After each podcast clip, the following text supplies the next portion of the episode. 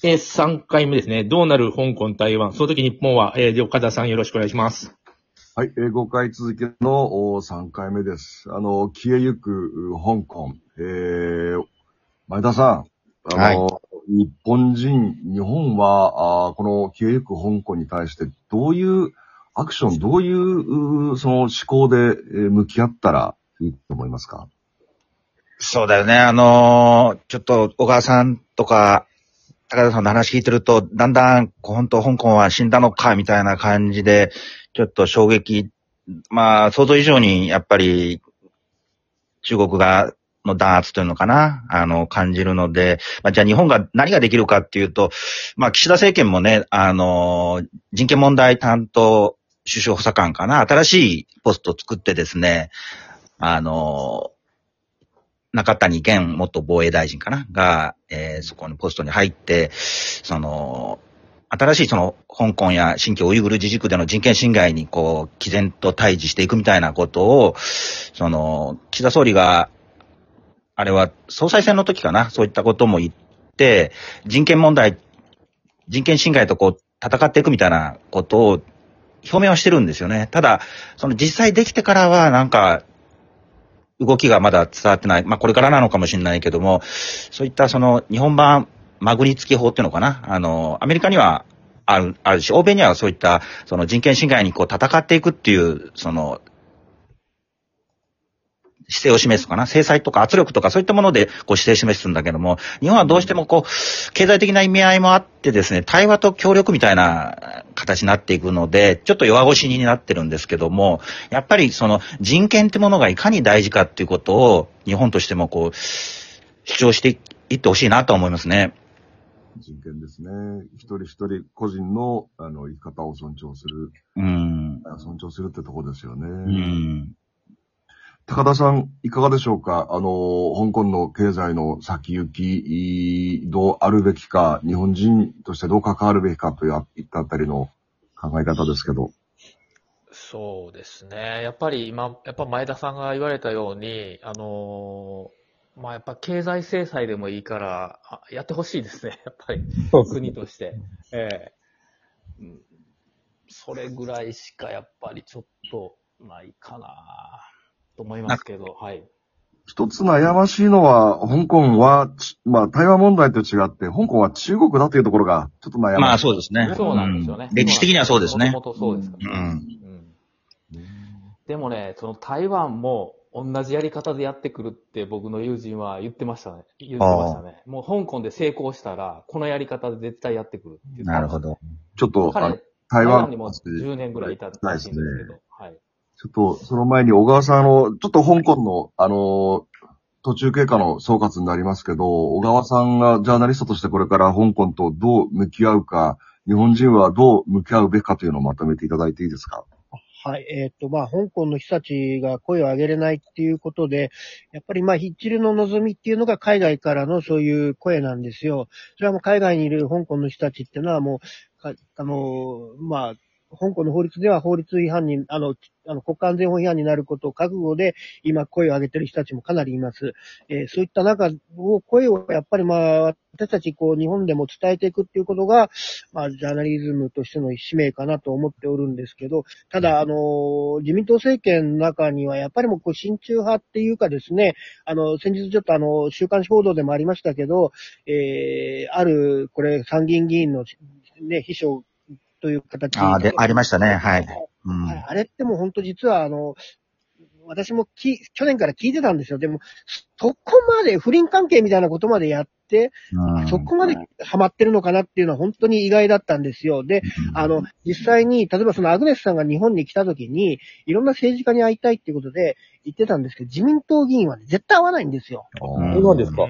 これ、はい、本当に会わな、あの、いや、中にはそれ、あの、会ってくれた人もいたんですけど、本当はね、あの、その中国通だった人なんかを、ある人、あの、ある大学の先生からの紹介で会おうとしたんですけど、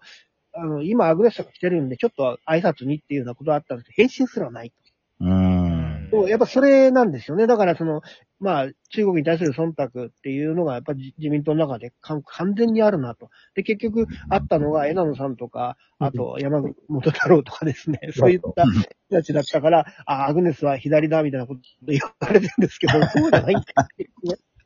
それだけちょっと言いたいなっていう。そうだね。保守、保守派の政治家にもあってほしいよね、本当に。いやいや、もう、があってほしいんですよ。ねそうなんですけど、なかなかそこら辺があって、その先ほどおっしゃられましたマグネ付き法の、うん、えー、実験に関しての議連なんかもあるんですけど、あれ山尾しおりさんなんかが結構ね、あの、あ、そうだね。うん、はい、一緒にやられてたんですけど、えー、それもなかなか自民党の人からの賛成が少ない。うん、あの、公明党もないっていうようなところでですね。そうだね。難しい、あの、やっぱり日本としてはそういったことなどをまずちゃんとやるべきじゃないのかなと思うんですよね。うん、はい。結構アメリカへ右へ習いしてしまう日本なんで、アメリカの政治家は今むしろ対立してることもあって、えー、アグネスさんとあの、会えたりするんじゃないかなと、だんだん想像ですけど思いますけどね。どうなんですかね。なんかもう、あ、会って話をすればそういったところっていうのは非常にその、あの、納得するとは思うんですけど、やっぱそこまで本当に合わないっていうですね、あそこが問題なのかなとは非常に思います。大問題だと思う、政治家として。は政治家の、本当に。まあ、その、やっぱりその、専門家でああるんだから会うぐらいは、とりあえず接触するぐらいは必要かと思うんですけど、それ以前の問題みたいでして。うん。でももう現、現時点ではもう無理だよね。あの、危険だよね、非常にね。相手もね。それはもう、うん、あの、全部そういう、まあ、監視下にあるような。そうだよね。しまってると思いますよね。そうだよね。はい。はい。えーと、じゃあ香港問題は、とりあえずここで一旦区切りをつけて、えー、この後台湾に行きたいと思います。あの、台湾有事という言葉、皆さん、あの、最近頻繁に聞いてると思いますが、あの、まあ、非常に身近な、えー、非常に日本とは、あの、経済的にも、あの、心情的にも近し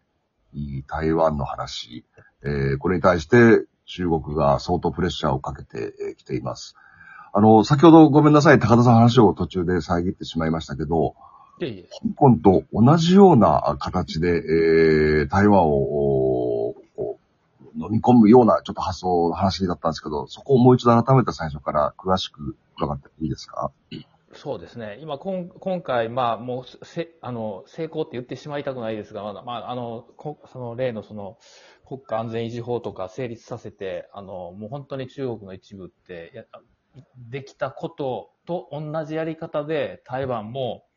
まあ、前、前からあの、台湾は中国の一部って言ってきてるんで、同じように前から、あの、返還した後は香港は中国の一部って、えー、言ってきてますんで、まあ、そ、香港にやったのと同じようなやり方で、台湾も、あの、やってくるっていうふうに、その、台湾にも住んでいた、今香港に住んでいる友人はそう言ってふうにそれは、例えば、あの、国安法のようなものを中国政府が一方的に作って台湾に適用しようとするってことですか？そうですね。まあ、本当にそうなるかはあれなんですけども、あの、そうですね。あの、そういうことじゃないかと思います。もしそれが実現、現実になると相当なハレーションを起こす、ね、起こしますよね。台湾はやっぱり。うんあの、大変問題、前田さん、あの、安倍晋三さんね、元、はい、安倍さんが最近積極的に、あの、台湾有事は日米同盟の有事だと、えー、強硬な発言をしていて、まあ、これに対して中国外務省報道官は相当な、あの、ね。うん、批判をして、あの、中国の外務次官が、あの、向こうに北京に駐在している日本の大使を呼んで、まあ、抗議したというような展開になってるんですけども、安倍さんの発言、安倍さんの狙い、こう、感じるものありますか？いや、あの、僕は非常に、あの、重要なことをおっしゃったなと思うんですけども、あの、まあ、その後ね、あの、北京の日本大使館の談話で、あの、台湾をめぐる状況について日本国内にこうした考え方があるっていうことは、中国として理解しする必要があるというような、あの、発言をしたんですですよね。これも当然、あの、外務省も容認した上でのものだと思うんですけども、あの、割、さっき話をしてた、その、毅然とした態度っていうのを取らなきゃいけないので、そういう意味では、あの、今回日本の対応っていうのは、あの、素晴らしかったんじゃないかなと思いますね。なるほど。小川さんはどう受け止めてますか？えー台湾ってところがですね、すいません。あの、えー非常にその、香港の民主化運動を応援してましてですね。はい、今、あの、まあ、あの、香港の人たちが結局、あの、脱出して台湾にって結構いるんですよ。で、えーこれね、トンロワン事件って言いまして、あの、あ、トンロワン、あの、書店事件っていうのがありまして、で、それはあの、習近平をあの批判する本をですね、あの、出版してた、えーところの当事者関係が、まあ、ほまあ、中国大陸の方に、あの、連れ去られて、えーで、あの、まあ、自分たちはこんな罪を犯しましたっていう自白とかさせる、強制させられた、えー事件の書店の店長っていうのが、あの、香港に戻ってそれを告発して、で、香港にこのまま入れないっていうことで今台湾に逃げてるんですよね。で、台湾で本を、えーそ書店をして、そのまあ、あそういった自由な言論を続けると。で、おま、あと、その香港から逃げてきてた、その民主派の遊具でも向こうに戻ったら逮捕されるっていう人たちのために、まあ、カフェとか作って、ですね。で、そこでその、えーえーまあ、あの、雇用を生み出してっていうようなことをしてたんですけど、そこがですね、なんかもうこの、多分まあ、誰がやったっていうのはあれなん、もう、あれなんですけど、まあ、めちゃくちゃにそれ壊されて、夜中のうちに壊されてたとかですね。そういったところがもう、あの、起こってて、もうその、なんとかね、その台湾の中でもうその、し親中派との戦いっていうのがもう始まってるんだなっていう、うんそういううん。印象です。もう本当にそれははっきりしてるなと思います。台湾の中で、えー新中国と反中国、まあこれが二分、分断されてるということですね。当然日本で政治家にもあるわけですね、それがね。さっきの話だと。あるね。うん。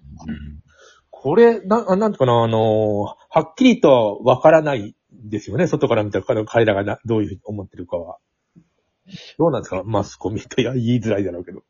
この人はこう、みたいな、やっぱあるんですかね？あの、あの、やっぱりまあ、あの、こう政治家の人たち見てても、あの、い意見がその、まあ、あの、あんまりこう言わないっていうところで、えーそれがまあ答えになってるかなっていうのはちょっとすごい感じてます。はい。まあ、香港続けて市。すいません。またやります。